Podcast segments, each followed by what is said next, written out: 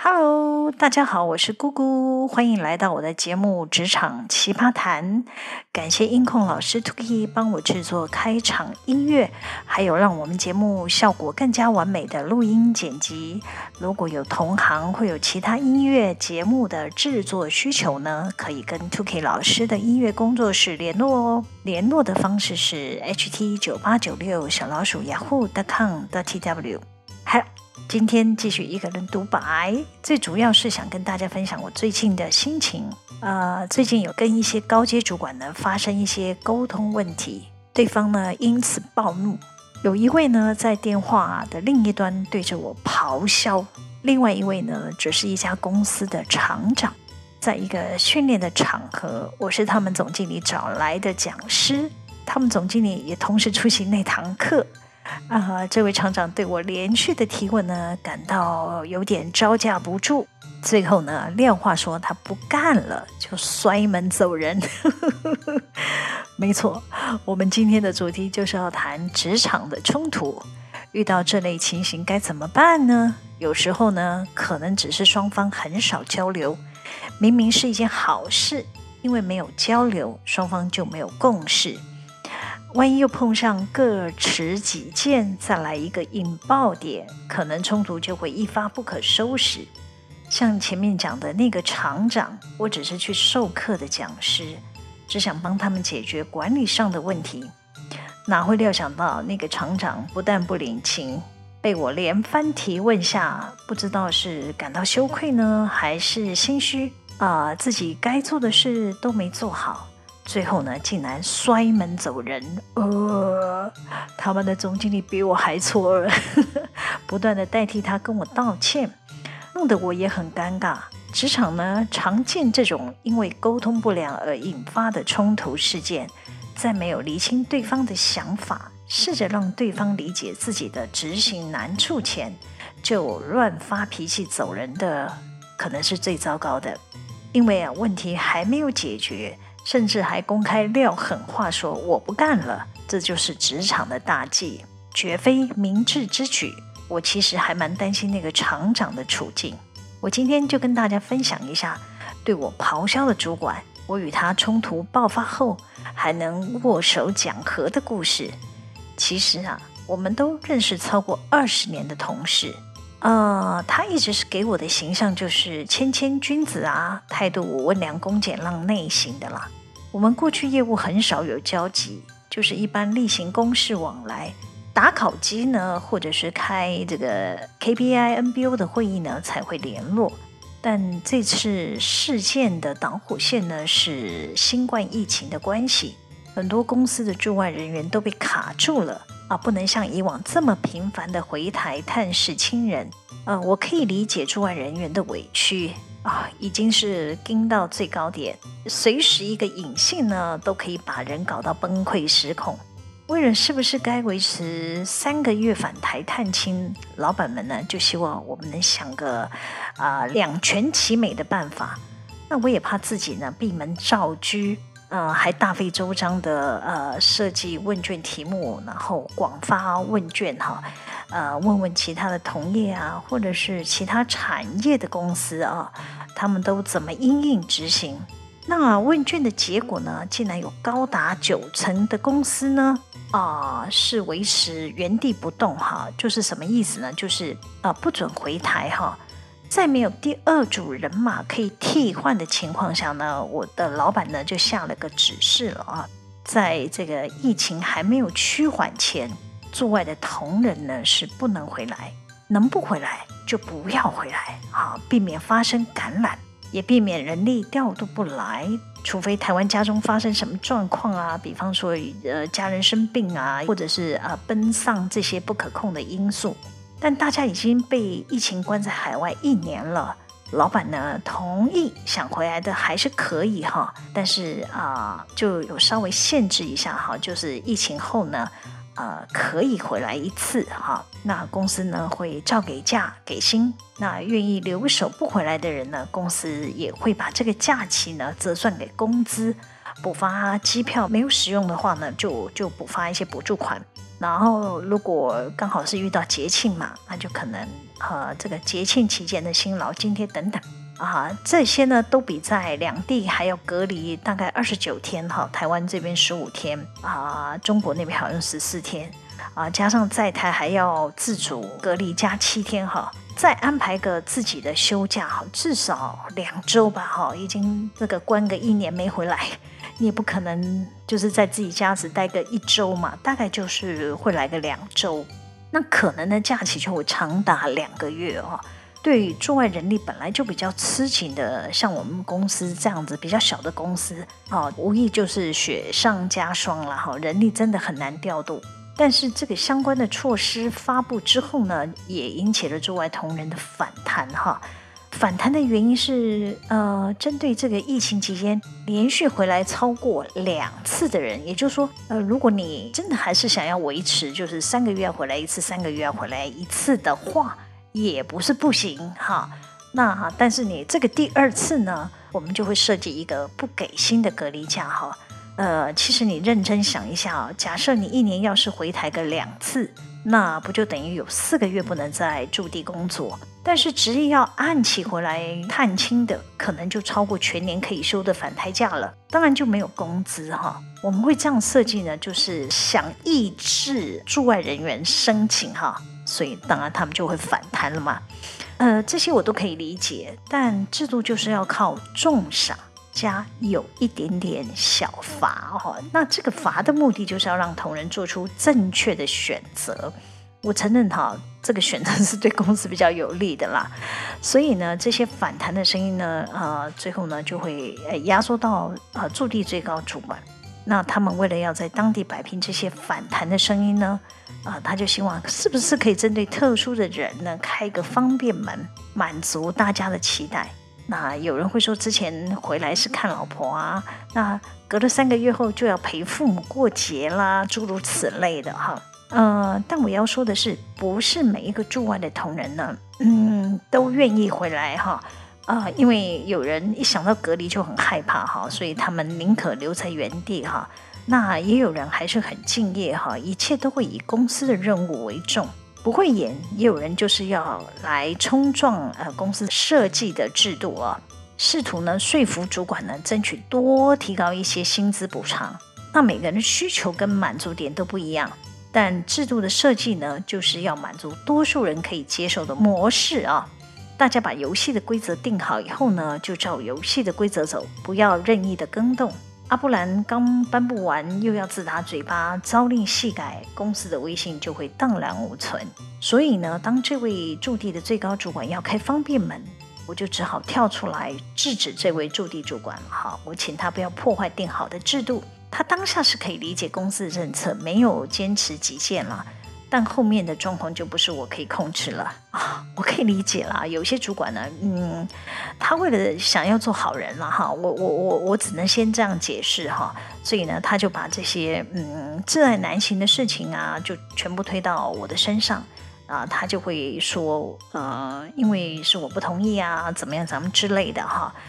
那但是这种状况呢，如果你碰到说你是嗯在海外的同仁啊，他如果是在海外直接聘用，那虽然在台湾没有领薪水，但是海外就是有正常资薪给他们嘛。但你还是会遇到有人哈，他知道在台湾是没有支薪的，所以他他就说，呃，你可不可以开没有支薪的证明给我？那我可以去跟政府领防疫补贴哈，因为他就认为啊、呃，这是他的福利，他可以去啊、呃、向政府申请这样子，然后也没有造成公司损失啊。那当下我当然是会拒绝。好，因为你就是有领薪嘛，因为海外的子公司就付你钱嘛，对不对？所以呢，这些同仁就会认为我就是这么不近人情哈，所以呢，这些人呢就会互相取暖嘛，隔海骂骂我嘛，反正我也听不到嘛。但是很多事情就是这么讲来讲去，传来传去。那这位呃，我们在海外的驻地最高主管呢，不知道是从哪里听到了一些话。就是说我在批评他怎么样怎么样哈，那他也没有来问我，那我是完全不知道传到他耳朵里是说了什么话哈。反正万一啦哈，我自己真的说了些什么，呃，我也不记得。但是我可以确认，我应该很少说过什么不得体的话哈。好。那当我们台湾母公司要补发这个机票未使用的补助款的时候呢，呃，我跟他的冲突就来了哈，呃，到底是要领人民币还是领台币呢？啊，那我的看法就是，那就依照公司的规定办理嘛。那如果驻外同仁的身份是台湾母公司派去的，就是领台币啦。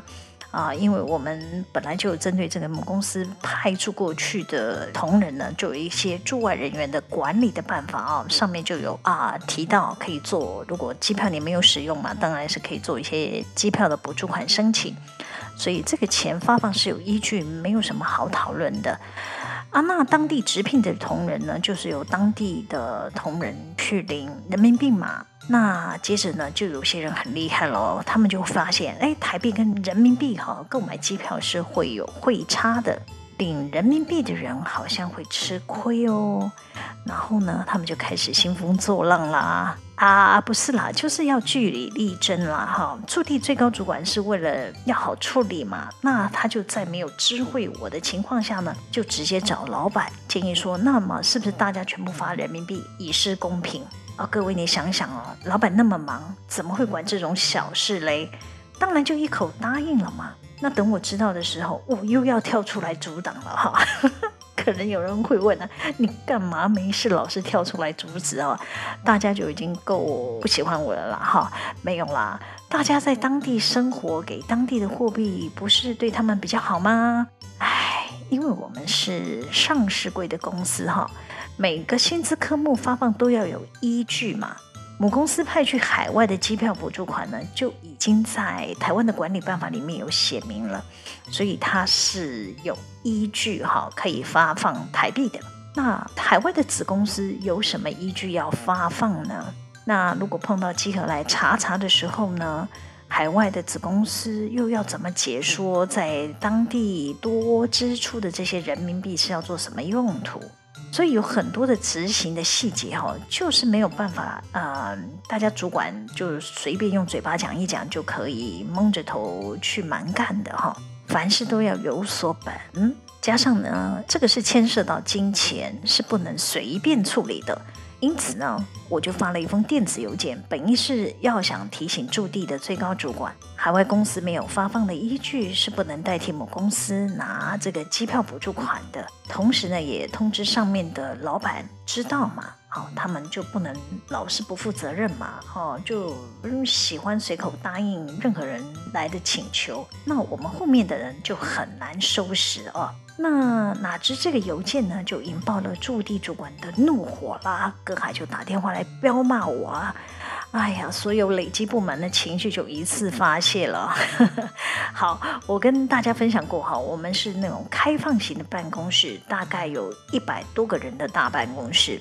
我要是提高嗓门在讲话呢，应该全部人都会听见的那种。呃，我知道会有人竖起耳朵听我讲话，我只好呢压低声音提醒他们。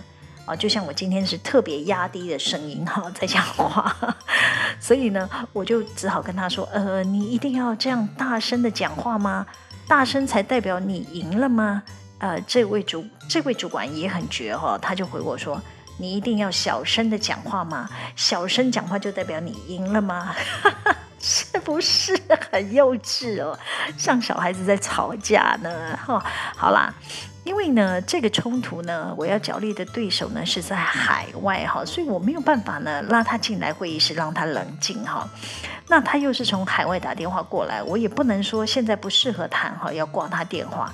哎，这样做可能会火上浇油了哈，所以我只好一直压低声音，放慢语速哈，让对方冷静下来。当然，我是找到他在意的点了，就是呃，我同时记得这个电邮给了老板嘛，从他的角度就是公然告状了哈，又牵涉到是发放补助款的事情，他就很敏感哈，想了很多。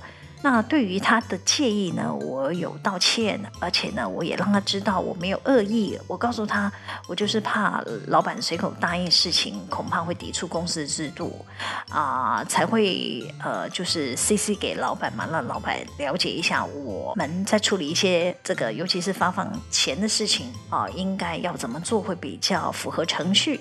那他也提到说，呃，有人传话说我批评他的事情。这点我真的是一头雾水了哈，我请他告诉我，哎，那到底是谁跟你讲的？你可以不可以把消息 来来源告诉我？当然他就不不愿意说嘛哈，那事情就过去了，也就算了啊。最后他也跟我道歉，他对他自己今天失控发脾气呢。啊，觉得很抱歉。好，当然我们两位就在电话中，呃，握手言和，没有握到手了哈，但是就是讲和了。那么双方的冲突也就圆满的解决，成功化解了这一个危机啊。那至于到底是谁在这中间传话，我也不想问了。以后只要听到什么，我反正我就直球对决嘛，立马找当事人问个清楚，也可以避免呢有人在这中间啊、说来说去哈，把我的美意变恶意哈，徒增大家的困扰。那么我要跟大家分享的是呢，我在职场工作这么多年哈，我观察到人在盛怒底下呢，都会失去了理智。所以呢，不要把自己放在盛怒的情境下沟通哦，一定要先冷静，避免呢口没遮拦飙国骂之类的哈。那你可能会涉及公然侮辱，或者是讲一堆让自己事后难以补救的话。所以呢，我尽量避免跟同事在公开的场合起争执。